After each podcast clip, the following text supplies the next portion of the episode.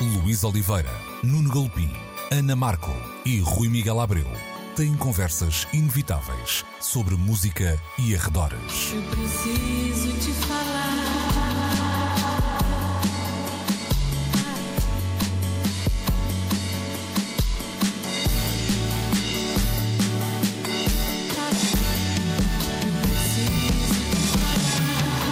Agora na Antena 3. Precisamos de falar.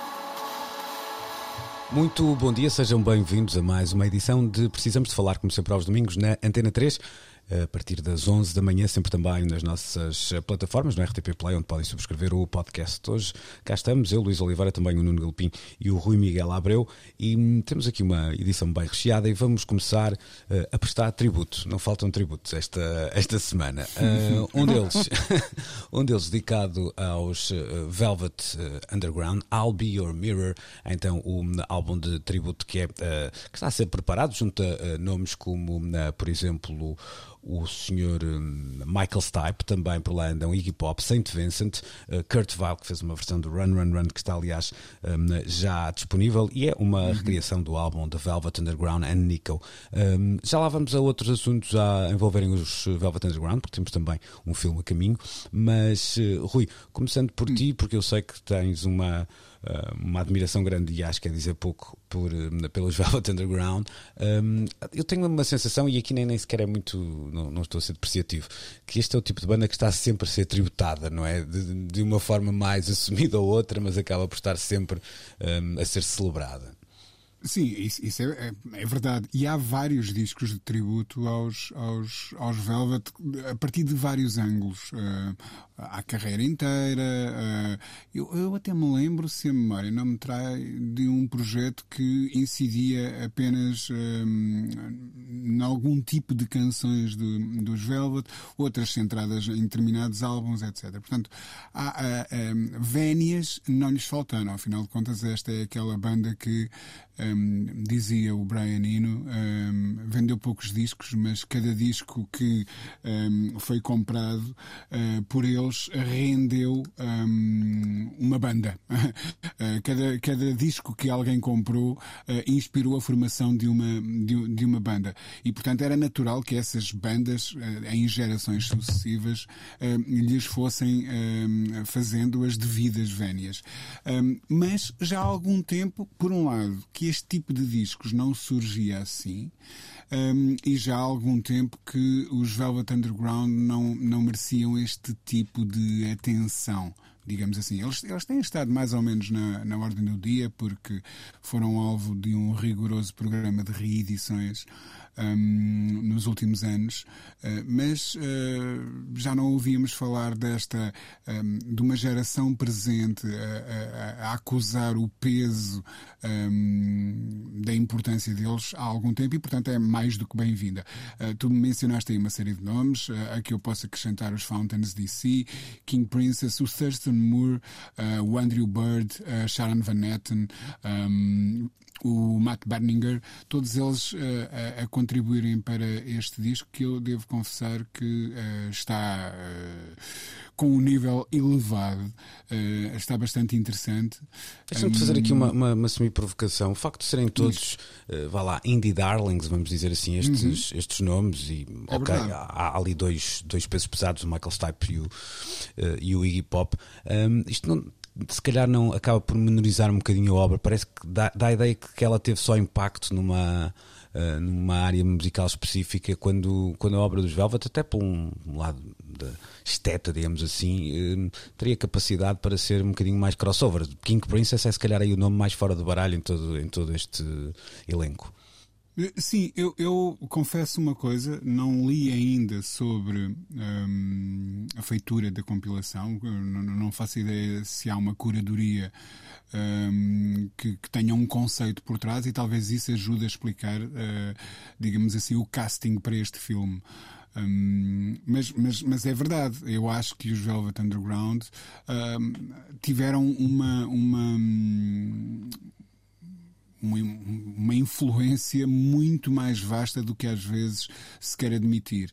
Um, ainda há, há, pouco estou em, em, tenho em mãos neste momento um artigo para, para a revista Blitz em que estou a abordar os, os strokes de Is This It. Aí estava a ler um artigo do New York Times eh, que os apontava também como possíveis filhos dos, dos Velvet Underground na altura. Um, um, um artigo da, da época. Aliás, o Casablancas, é. na, numa série que já falamos aqui várias vezes, o Vinyl faz uma belíssima versão também do Run, Run, Run, precisamente. Nesse, precisamente.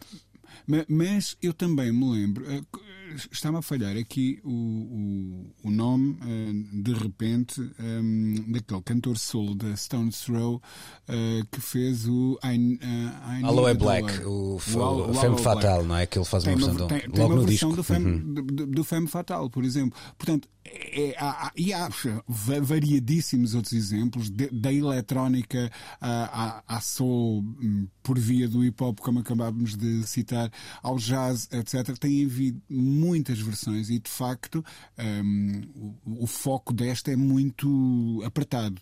Mas talvez até, haja uma razão para isso. Claro, até pelo impacto que teve na, na cidade de, de Nova Iorque em particular, pela estética associada, podia, ser, podia haver aqui, mas é como tu disse, pode haver de facto uma, uh, uma explicação. Nuno, uh, os Velvet Underground, que têm também direito a um filme, nós já falamos aqui várias vezes do Todd Haynes como exemplo de alguém que tem uh, puxado uhum. os filmes, filmes documentários para um, um, outro território, o I'm Not There e o Velvet Goldmine, Goldmine também, à sua maneira, são disso um, exemplo. Desta vez, uh, as primeiras notas que chegaram do filme sobre os Velvet Underground de, de Todd Haynes até dão conta de uma espécie de Uh, é só um bocadinho. Um, é uma entrevista em, em jeito de making off, no sentido que isto apanhou uma, uma pandemia, não é? E, e a maneira como, por vezes, ficar fechado em casa com milhares e milhares de horas uh, pode não ser. De, de horas de vídeo, como é, como é claro, pode ser um, um problema que, epá, que num, num contexto normal de, de, de trabalho das 9 às 5 num, num estúdio de edição ficaria resolvido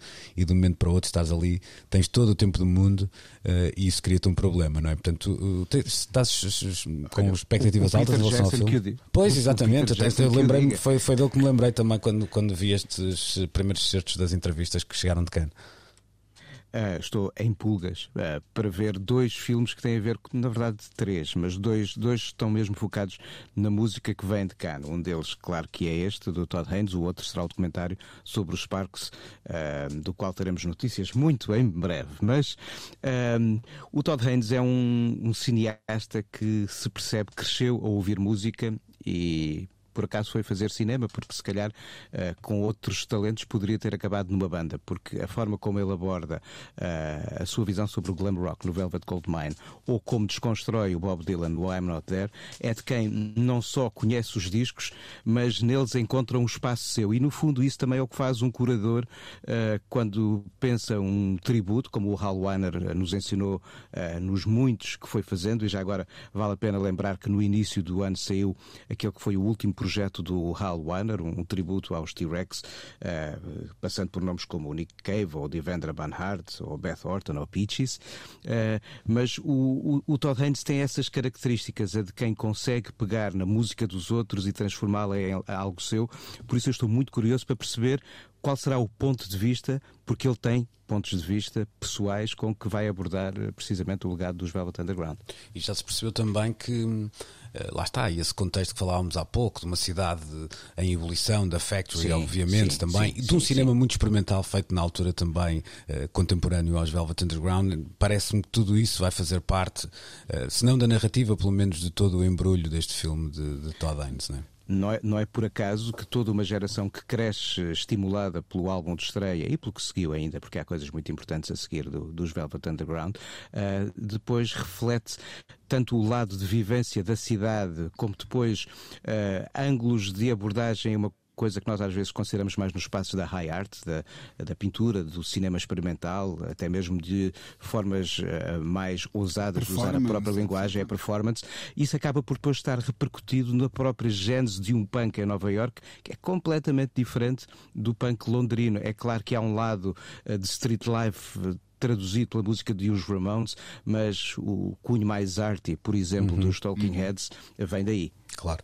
Uh, vamos virar um, para um outro tributo, no caso de, uh, de, David Bowie, Modern Soul, tem a, a marca da BBE, uh, uma editora que, por exemplo, tem um artista nacional nesta altura no seu catálogo, o novo disco do Tequila, um, uhum. está, está nessa editora que, que, tem muitíssimos nomes, foi também responsável pela edição uh, recente do Welcome to Detroit, uma reedição luxuosa do Welcome to Detroit do Jay Dilla.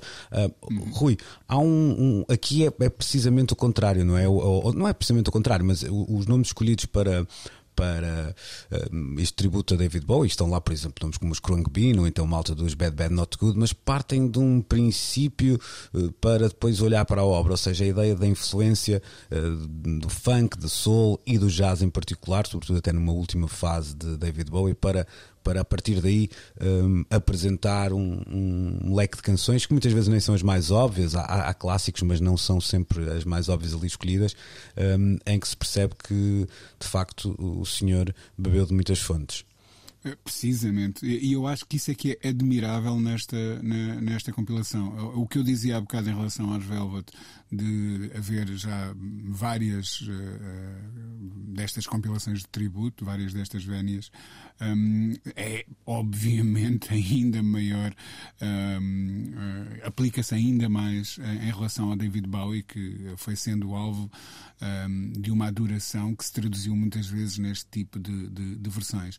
E, portanto, ao partir para um disco destes, um, ou se apresenta um, ângulo novo, ou então não vale a pena. E, e é exatamente isso que a, que a BBE faz ao chamar o Miguel Atwood. Ferguson, é um grande arranjador que tem trabalhado muito nos campos do, do, do jazz, uh, Hela do Negro, Kit Sebastian, o Jeff Parker, o guitarrista um, que traz a sua New Breed, um, o guitarrista da International Anthem, que teve ligado aos Tortoise, etc, etc, um, uma instituição de Chicago. Cessa, The Hicks, os Bean tu já tinhas uh, mencionado. Michelle Michelle também, não é? Uh, a Michelle, uhum. Al, Rain, uh, o Matthew Tavares dos, dos Bad, Bad, Bad Not, Not, Good. good. E, e, e, o John Carroll Kirby também aparece por aqui, um, que acaba de editar um belíssimo disco na, na Stone Throw. Um, e, e, eles foram não só buscar um cast completamente diferente, nunca me passaria pela cabeça ouvir alguns destes nomes a, a abordar a obra de, de, do Bowie, e depois fazem uma segunda coisa muito inteligente e que tu também já referiste, que é ok, mas vamos deixar, uh, não vamos fazer um tributo a um best-of do Bowie, vamos, vamos fazer um tributo, um, se calhar inesperado, a, a, a, coisas que nós não estamos habituados a ouvir. Sim Aparecem por lá o Life on Mars, uh, o Southern Vision, o Space Oddity, um, o Golden Years, mas depois uh, aparecem também uh, o Lady Grinning Soul, o Panic in Detroit, um, o Silky Boy Blue, o Chant of the Ever Circling Skeletal Family. São, são aquelas pérolazinhas escondidas nos, nos, nos discos do, do Bowie que nós não estamos habituados a ouvir neste tipo de abordagem e isso uh, dá ao disco, ou confere a este disco, uma, um outro tipo de, de dimensão. Uh, e devo dizer-te que estou algo surpreendido com Uh, a descrição ou, ou, com que este disco tem sido recebido. A BBI não é nenhuma powerhouse, não é nenhum, nenhuma daquelas grandes Verdade. editoras uhum. capazes de, de, de, gerar fenómenos, uh, mas um disco desta natureza quer-me parecer, merecia mais atenção. Um, pode ser que ainda venha a recebê-la, espero bem que sim, porque é um. Mas eu, eu acho que isso tem. Diz, diz, eu, acho, eu acho que, que isso tem um bocado a ver com, com a exaustão do formato. Acho que tem um bocadinho a ver com a exaustão do formato do, do, dos tributos. Uh, não que seja essa exaustão coisa do último ano nós acho que, que descobrimos uh, com alguma regularidade projetos interessantes nesta área, sobretudo depois daquela abordagem do Hal Weiner aos clássicos da Disney, uh, o disco que a Lesson Rock Repetible criou uh, em volta de canções do Leonard Cohen, o primeiro volume da Red and Hot Organization, e depois tivemos uma invasão mas uma invasão uh, como aquelas que às vezes vemos nos filmes de ficção científica em que o Império Planetário toma conta dos planetas todos à volta. É verdade, e, os, e, entre os tributos dessa invasão havia os assim assim, os maus e os péssimos e os tirem-me daqui. Hum. Mas também havia coisas muito. Continua a haver coisas muito boas, sempre nesses. Continua, é? continua a haver, Mas continua a haver coisas muito boas. Sim. Mas, mas tiveste uma exaustão tão grande do formato verdade. no final dos anos 90, princípio de 2000, que verdade. depois seguiu-se um deserto. E, por exemplo, o que está a acontecer com este disco eh, não é muito diferente do que aconteceu relativamente àquele de que eu falava há pouco, o Angel Headed Hipster, eh, com as canções do Bolan e dos T-Rex, saído no princípio do ano e que quase que passou a leste das atenções.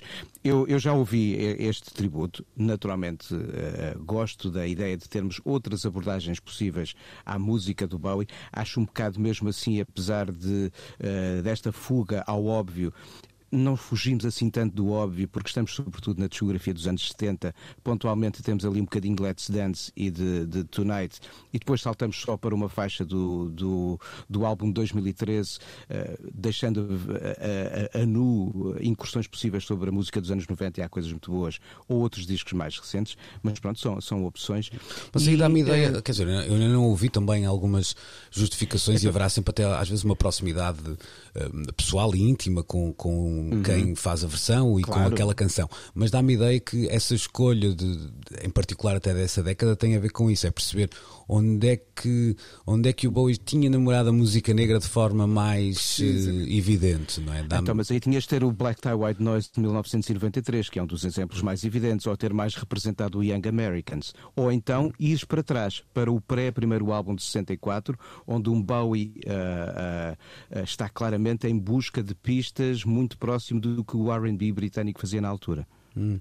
Deixa-me fechar só este capítulo dos tributos, passando para algo completamente diferente eh, e que tem a ver com a celebração do Black Album dos eh, Metallica, que traz imensas reedições. Não, não vou perder tempo aqui a, a elencá-las porque era, ia ser exaustivo, mas traz também uma revisitação do, eh, desse disco por mais de 52 eh, artistas. E aí sim, os nomes espantam porque fogem obviamente, de- do- da- das fronteiras do metal e eh, tem namoros até muito estranhos, que- estranhos, quer dizer, menos óbvios, com eh, o indie rock de- da Saint Vincent, por exemplo, mas também eh, com nomes como a Taylor Swift, etc.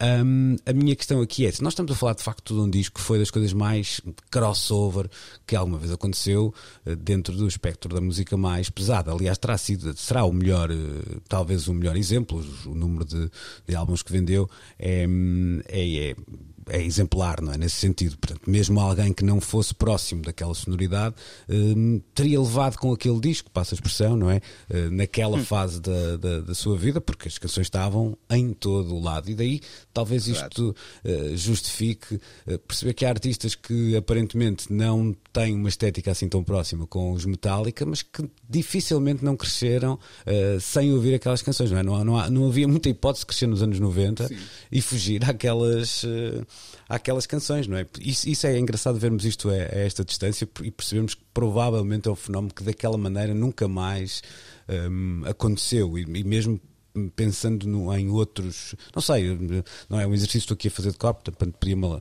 estar a dizer uma grande asneira, mas, mas parece-me um, um melhor exemplo de um disco que sendo muito representativo de um estilo e de um estilo que muitas vezes estava afastado hum, do, do mainstream, tem ali um momento de comunicação absolutamente gigante e a esta distância nós percebemos quão hum, as ondas de choque que ele teve com, com estes artistas todos, não é?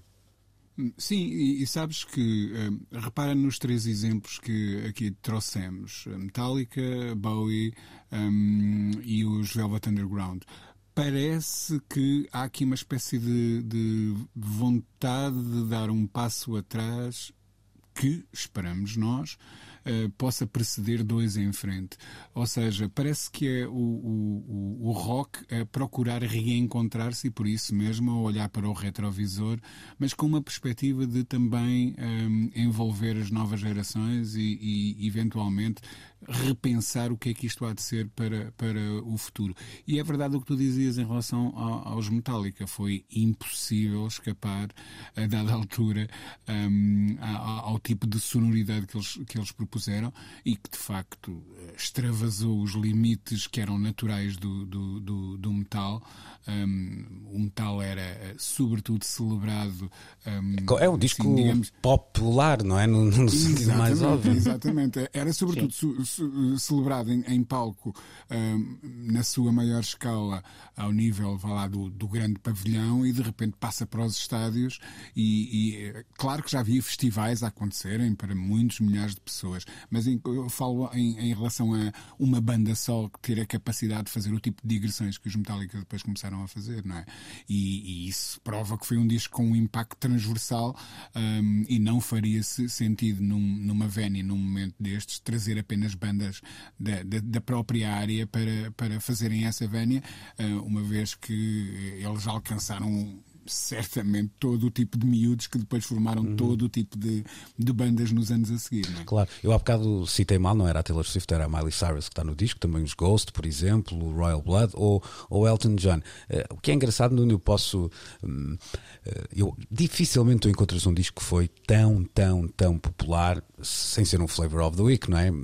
Mas com tanta popularidade em que as canções não tenham uma grande valia. Gostes tu muito do, do estilo, pouco ou nada. Uh, e se calhar esta, este tributo, quando aparece um nome como Elton John, eu imagino que ele seja capaz de descascar uma canção dos Metallica até ao osso, que é como quem diz até ao piano, vamos perceber que de facto, independentemente da, da estética mais ou menos pesada, mais ou menos extrema, vamos dizer assim, da música dos Metallica, estavam ali uh, grandes canções e por isso é que este disco foi tão popular um, assim. Não sei se estás comigo. Sim, eu, eu não acho que o Elton John seja um bota de elástico ou um ouvido. Não, não, não, não. Não, não, é De resto, eu acho que, que, que, da geração dele, ele até deve ter sido dos músicos que mais discos comprou e escutou e eram célebres. Depois deitou-os todos fora e comprou outros outra vez, não é? Assim, é verdade, mas se calhar ouviu-os, ou pelo menos sim. eram célebres as histórias de que, da, daquela mítica Tower Records uh, no cruzamento de La Cienega em Los Angeles, que abria uma hora antes para o Elton John ir lá fazer compras. Uh, ou é seja, é ou seja, está aqui alguém que provavelmente, e sem ter de ter passado, como muitos tiveram de fazer uh, nos anos 90, por exemplo, quando, quando os Nirvana lançam já postumamente o, o Unplugged em Nova York, há pessoas que dizem, ah, isto afinal tinha boas canções. Pois tinha. Às vezes a, a carga dos arranjos, ou com a eletricidade, ou com uhum. as eletrónicas, ou isso, abafam para alguns ouvidos que não têm muita paciência para ouvir o que lá está. E, e, na essência das canções dos Metallica é claro que há um trabalho que justificou que elas chegassem ao patamar que alcançaram. Uhum. E Elton John, assim como outros, uh, não precisaram se calhar do tratamento acústico para o entender. Sim, olha, deixa-me dizer que em relação ao Elton John, essas histórias não ficam numa, numa fase longínqua da carreira. Eu, as últimas entrevistas que vi dele, ele está sempre, sempre, ou seja, continua. É verdade, ele continua muito, muito em cima. É não, verdade. É não, verdade, não é desistiu da música nova quando fez 40 anos ou, ou, ou 50, né? nem pouco de mais todo. Ele, ele soube trazer o, Rufus Wainwright uhum. e o. Ryan Adams numa altura em que se começava a falar dessa nova geração de cantautores norte-americanos e canadianos Sim, para um álbum que até fugiu à, à, àquela, àquele fulgor mais comercial, sim, até sim. do hip hop se aproximou. e é um tipo que está neste momento a saber trabalhar muito bem o seu próprio arquivo. Ele, quando trabalha uma caixa chamada Rarities há pouco mais de dois anos, descobre finalmente as canções que lhe permitiram agora, uh, e foi um dos tesouros do primeiro Record Store Day deste ano, reeditar aquele que teria sido o seu primeiro álbum em 1968, que ainda cheirava uh, sabia e provavelmente era tocável como coisa muito beatlesca, mas não deixava de ser o ponto da situação da sua música naquela altura. Uh, o manager soube dizer-lhe espera um bocadinho, fez bem em esperar, mas não deixa de ser um tesouro uh, encontrar isso agora, porque é alguém que, apesar desta ligação contínua que está a acontecer, está a saber trabalhar também muito bem ele próprio o arquivo do seu passado. Isso mesmo. Um, então vamos fechar aqui, esticamos um bocadinho, mas valeu a pena, esticamos um bocadinho nesta primeira parte da edição de Precisamos de Falar. Já a seguir temos pais e filhos à mesa. Precisamos de Falar com Luís Oliveira, Nuno Galpim, Ana Marco e Rui Miguel Abreu.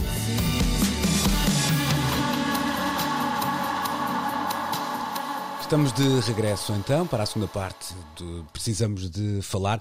Elaia Ilson, uh, assim dito, se calhar é um nome que ainda não cresce nos ouvidos de uh, muita gente, mas é filho de Bono Vox e é apenas o último caso uh, de um filho de um músico que decide também arriscar uma carreira musical. Ele é um dos membros da banda Inhaler, uma banda que chega, obviamente, também de Dublin, na Irlanda. Se calhar é ainda bem que ele não assina Vox no fim, porque Bonovox, não é? Obviamente também o nome de lado de família, mas vai demorar mais tempo um, a perceber-se que é filho de Bonovox e provavelmente assim muita gente vai ouvir primeiro as canções e só depois é que vai dizer ah é, ah, olha, até gosto, uh, sem fazer o contrário. Ele é então o último nome numa, um, vá lá, numa história já muito longa de filhos de peixe que uh, sabem nadar, de Jeff Buckley, uh, sei lá, olha, Rufus and Wright, como falávamos há, há pouco, o Sean Lennon, Lennon, o Jacob Dylan, etc, etc, etc. eu lembro-me precisamente de uma entrevista do Jacob Dylan em que lhe falavam de a ideia de ser filho do Dylan, se era de alguma forma uma, uma maldição, não é? Por carregar aquele nome. E ele dizia, nem pensar nisso. Então ele chama-se Dylan, é, é, ou seja, eu sou filho do Bob Dylan, um, nunca lá chegarei, nunca ninguém lá vai chegar, portanto eu estou à vontade. Portanto, não havia essa ideia exato, de, ter que, exato, de ter que ter competição, porque ele pá, não o era. O Sean Lennon tinha um discurso mais ou menos parecido. Pronto. Mas isto, ok, é uma, uma maneira de colocar a coisa, e se calhar às vezes só avançando a carreira é que se consegue ter esta maturidade, mas não deixa de ser. Eh, eu não sei, Rui, se, se lá está, é se estes pais tiveram aquela conversa, ó oh, filho, tu metes em tudo menos na música, não é? Mas, pois, pois, pois, pois faria sentido, não é? Sim, sim, mas o que é certo é que não deixa de ser uma, uma herança hum, pesada hum, do ponto de vista da, hum, da capacidade de crescimento e de notoriedade, não tanto do talento, não tanto da, da, da, visibilidade, obviamente até poderá ajudar, mas haverá sempre quando tu carregas um apelido como Dylan, Lennon, Buckley, um, tens de facto sempre, e, e casos houve em que o aprendiz ultrapassou o mestre, não é? Uh, mas há sempre esse, uh, essa herança muito pesada, ou estou aqui a ver as coisas de forma errada. Não, não.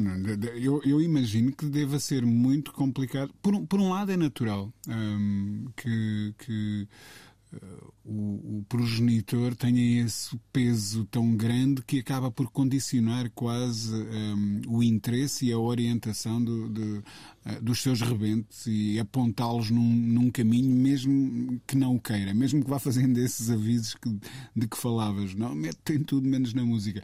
Mas por outro lado, quer dizer, quando se é um Dylan ou um Lennon, uh, ou, ou, seja, é um, um Tim Buckley, e se obtém o sucesso e o reconhecimento que se obteve, não se está propriamente, não é propriamente um barão da droga a dizer filho, tu tens uma vida honesta. Não, não, é, é, é, é um, é, é um caminho que até é desejável que outras pessoas percorram.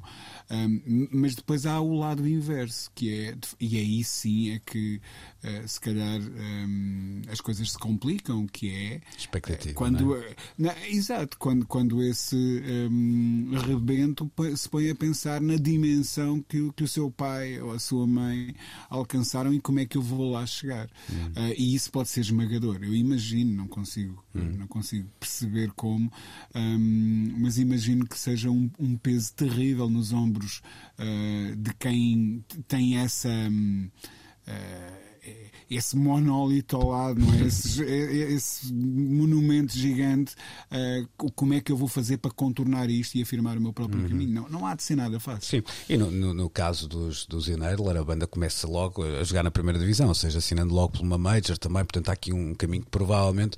Um, também acaba por. por eh, há, há, mais portas abertas por causa daquele nome. Parece-me normal que assim seja, não é nada sequer que uhum. possa ser criticável assim à, à partida. Nuno, há, se nós temos uh, até sociedades em que a ideia de tocar um instrumento, ser músico, é, vá lá, é benefício, é privilégio de uma, de uma determinada casta. Nós tínhamos também, sei lá, nos Estados Unidos esta ideia de pais e filhos era, era até uma coisa tradicional em linguagens como a folk e o country, não é? Da, da sei lá, da, da é Carter Family. Uh, Exatamente. Uh, por exemplo, uh, o, o, lado aqui mediático da, da, da música popular dá-lhe um outro peso, não é? Porque isto deixa de ser uma coisa numa lógica de tradição e passa a ser uma coisa numa lógica que gostemos ou não, está inerente ao mercado da música, que é uma lógica de, de competição. Portanto, eu acho que preparem-se porque vocês, nós, seríamos certamente três dos maiores inimigos de, do filho Bonovox, porque muito dificilmente nós nos sentamos numa entrevista um, para falar eh, com, com o senhor Helaya sobre a sua música. Epá, e o nome do papá um, é muito difícil que não venha à baila, por mais. Uh, quer dizer, e se calhar se, se, não vier é porque também o jornalista não está a fazer bem o seu papel, porque não, não, claro. não é não é muito fácil estar perante essa oportunidade e, e, epá, e não puxar esse assunto, não é?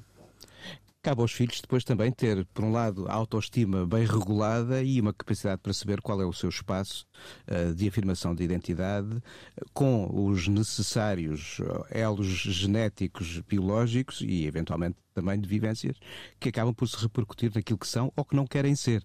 Também se pode, às vezes, as coisas funcionar por oposição. O meu pai fez aquilo, ora eu vou fazer precisamente o contrário. Isso também pode uh, acontecer, pai ou mãe.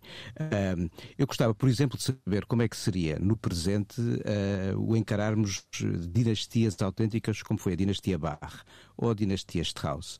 Eh, que de facto durante várias décadas nos colocaram perante pais e filhos e sobrinhos e tios e primos eh, a fazer música e como é que seria hoje com os jogos de, de, de, de protagonismo de, mediático, como é que se relacionariam uns com os outros? Seria o Johann Sebastian Bach ainda mais falado do Tens que os outros? O Clemar Salles no jazz, não é? O Salles outro, outro, outro exemplo. Tens um caso interessante que é o das filhas do, do, do Ravi Shankar, que seguiram caminhos completamente diferentes. O pai nunca deixou de estar presente, se calhar está mais perto da Anusha porque ela também uh, seguiu trilhos mais próximos da herança musical do próprio pai.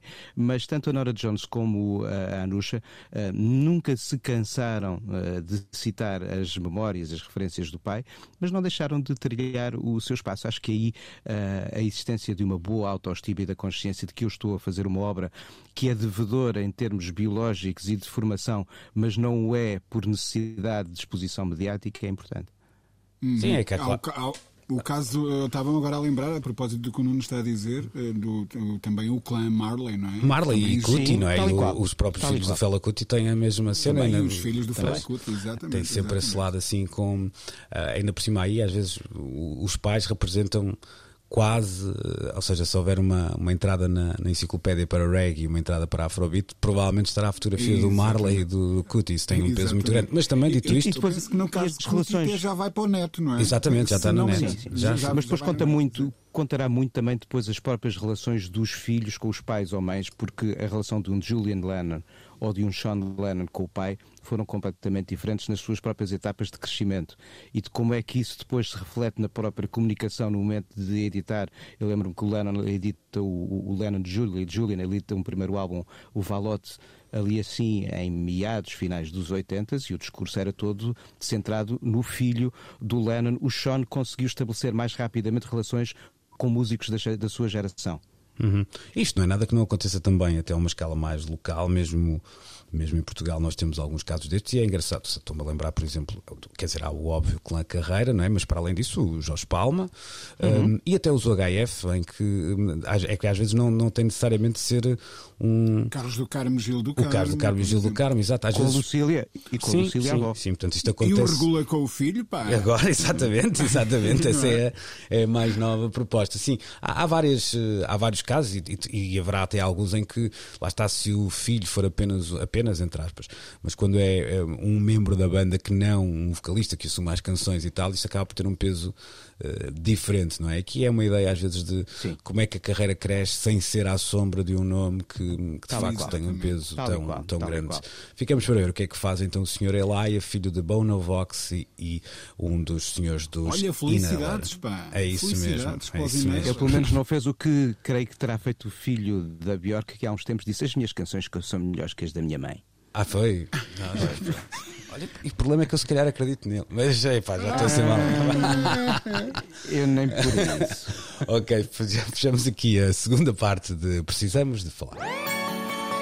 Precisamos de falar. Estamos já em pleno mês de julho, ou seja, já queimamos metade do ano de 2021 e começam a surgir as primeiras listas da primeira metade do ano, listas de melhores do meio ano, vamos dizer assim. Nós também para a semana vamos fazer as nossas, vamos olhar então para as nossas escolhas no que aos discos diz respeito, mas vamos olhar também para as séries, filmes e tudo o que nos apetecer. Queres que pare, Nuno?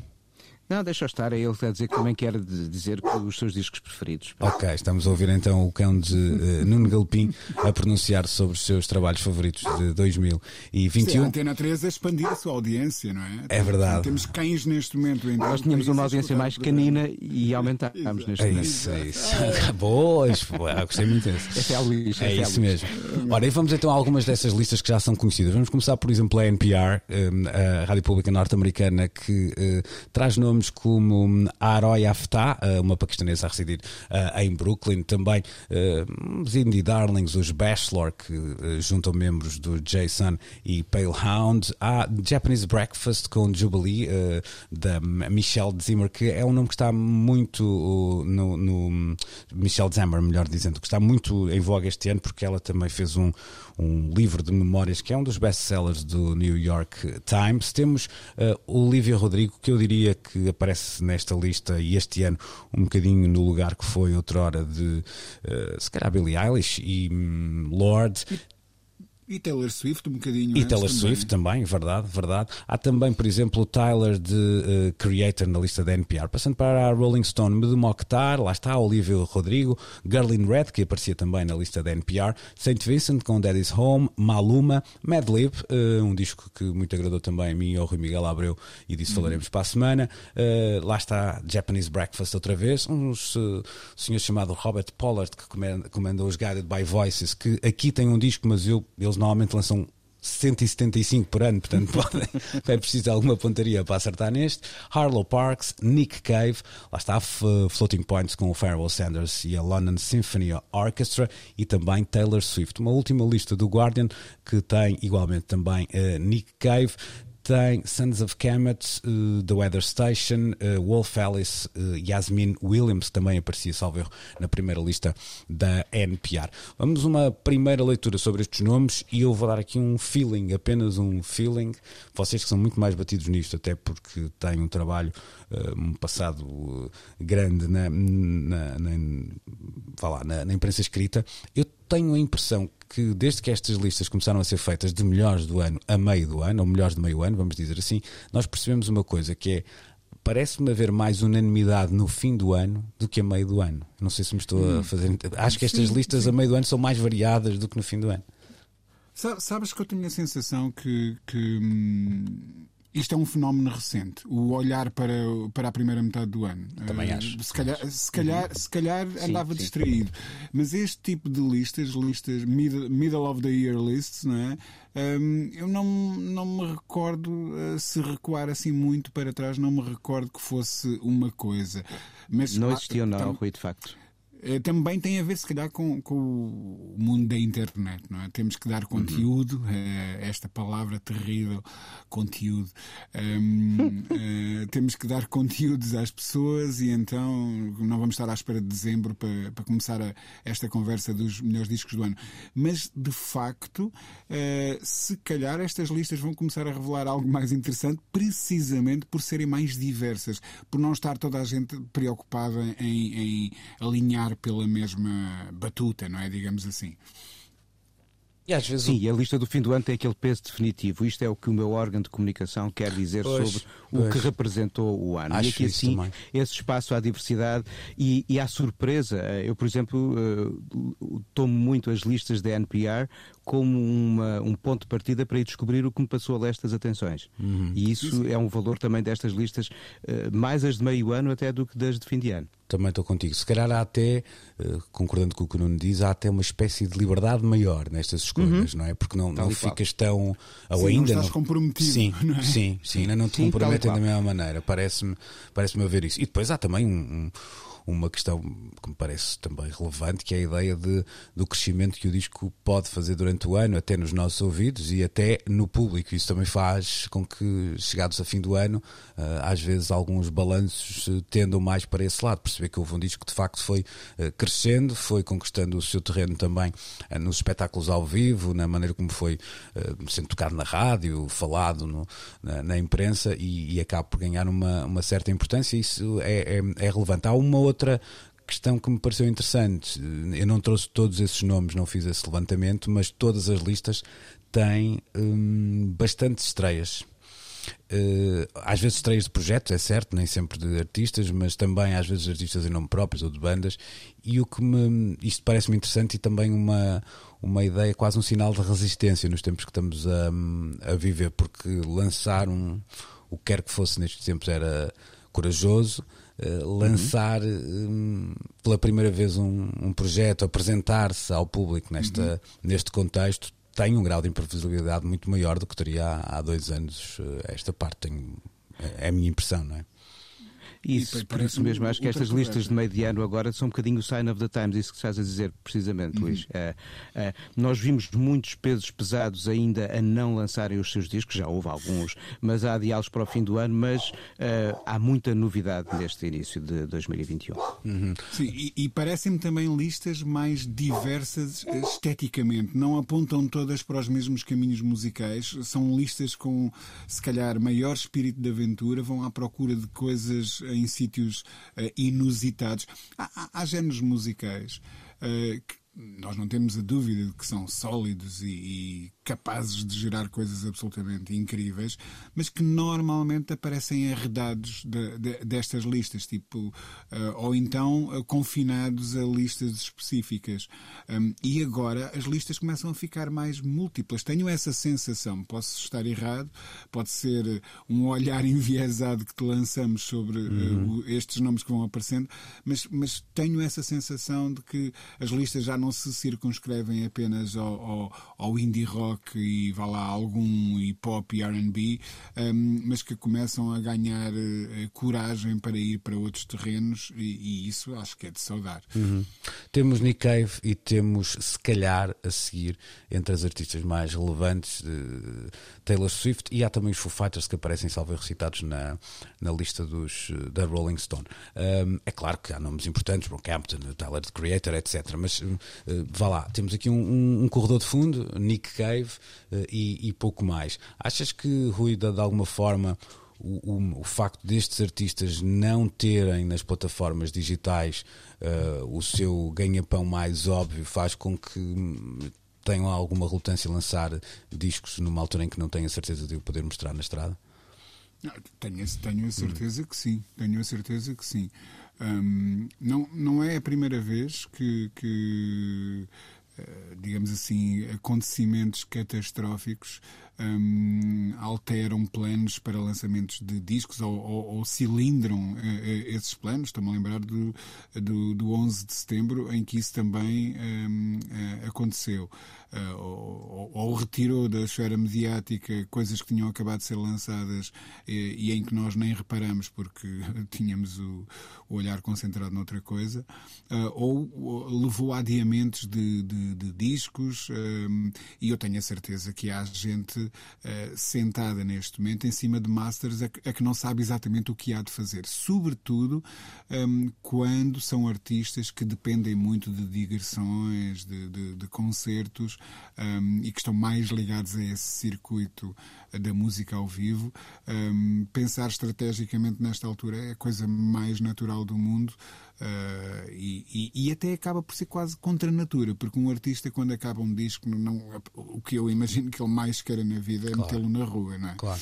Ou seja, uh, se calhar concluindo, uh, Nuno, o que diz o, Rui e juntarmos o que estávamos a falar antes, se calhar uma coisa está ligada à outra, ou seja, o facto de uh, artistas mais consagrados que dependam da estrada poderem estar mais. Uh, com mais resistência a lançar discos faz com que apareçam mais, ponto um, eh, estreantes e ponto dois, calhar até um, sonoridades diferentes que de outra forma poderiam escapar uh, caso fossem levados pela onda dos, dos corredores de fundo e dos pesos pesados da indústria.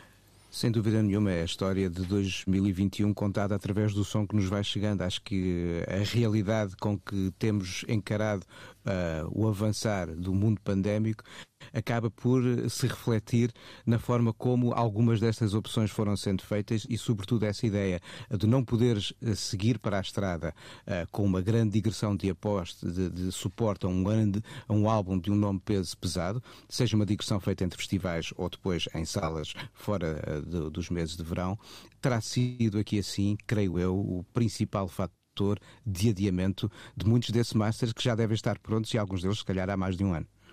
É isso mesmo. Última pausa nesta conversa, regressamos já a seguir.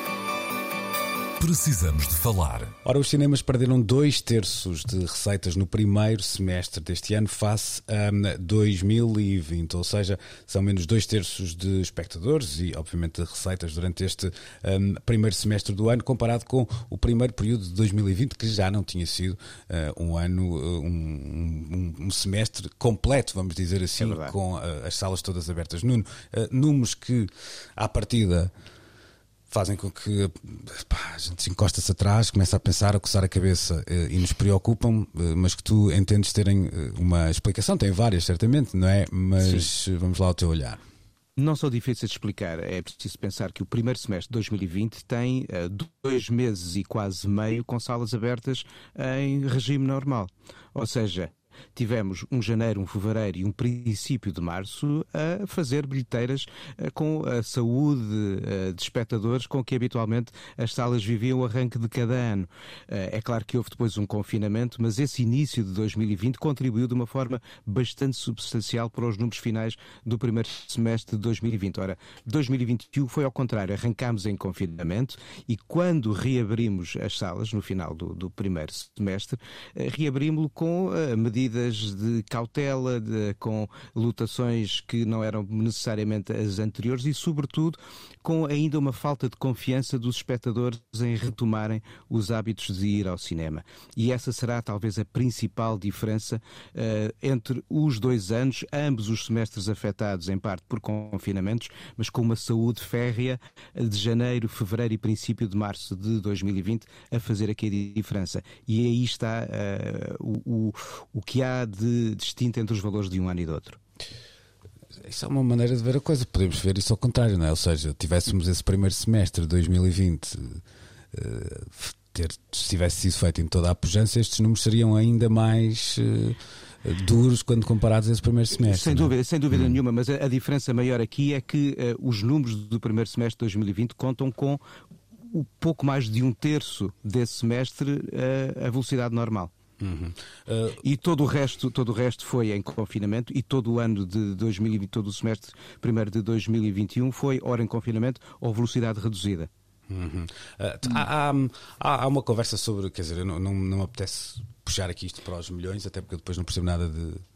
só percebo tostões, portanto, milhões começo mas, a. Mas olha, des hum. desculpa interromper-te, Luís, temos de acrescentar a isso também a diferença que há entre os títulos estreados. Se calhar também naquele início de 2020 estrearam mais títulos ultra cativantes do que uh, uhum. nos tempos em que as salas estiveram abertas uh, neste pedacinho de semestre de 2021. Uhum.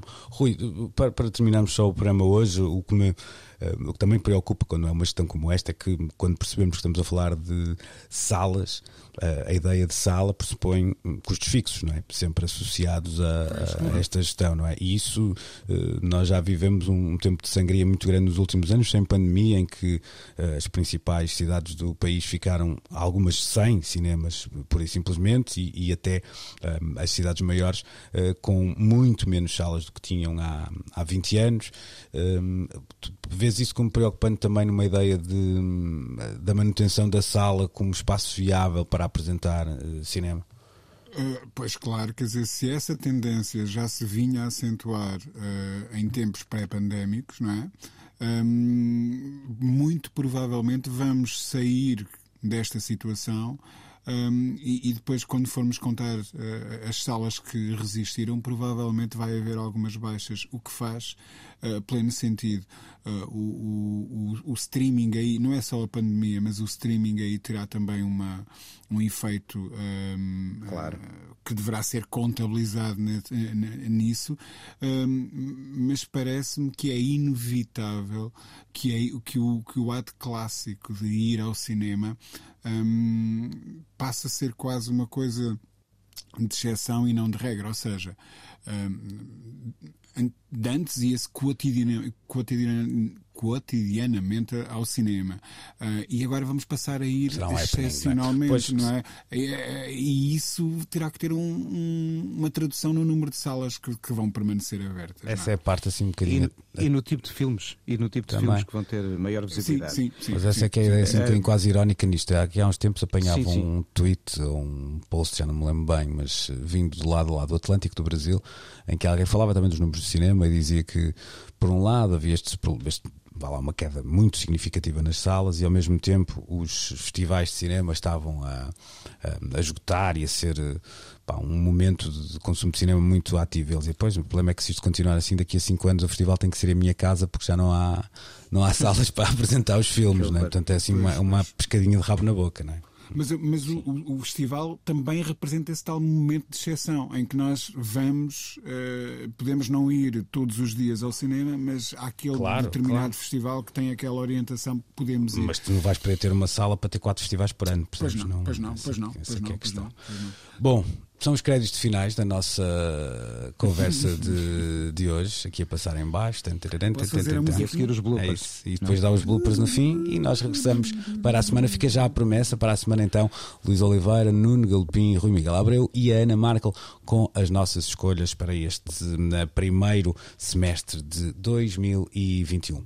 Bom domingo, bom fim de semana. Qu- Quotidiana. quoti- quotidiana- quoti- Precisamos de falar com Luís Oliveira, Nuno Galpim, Ana Marco e Rui Miguel Abreu.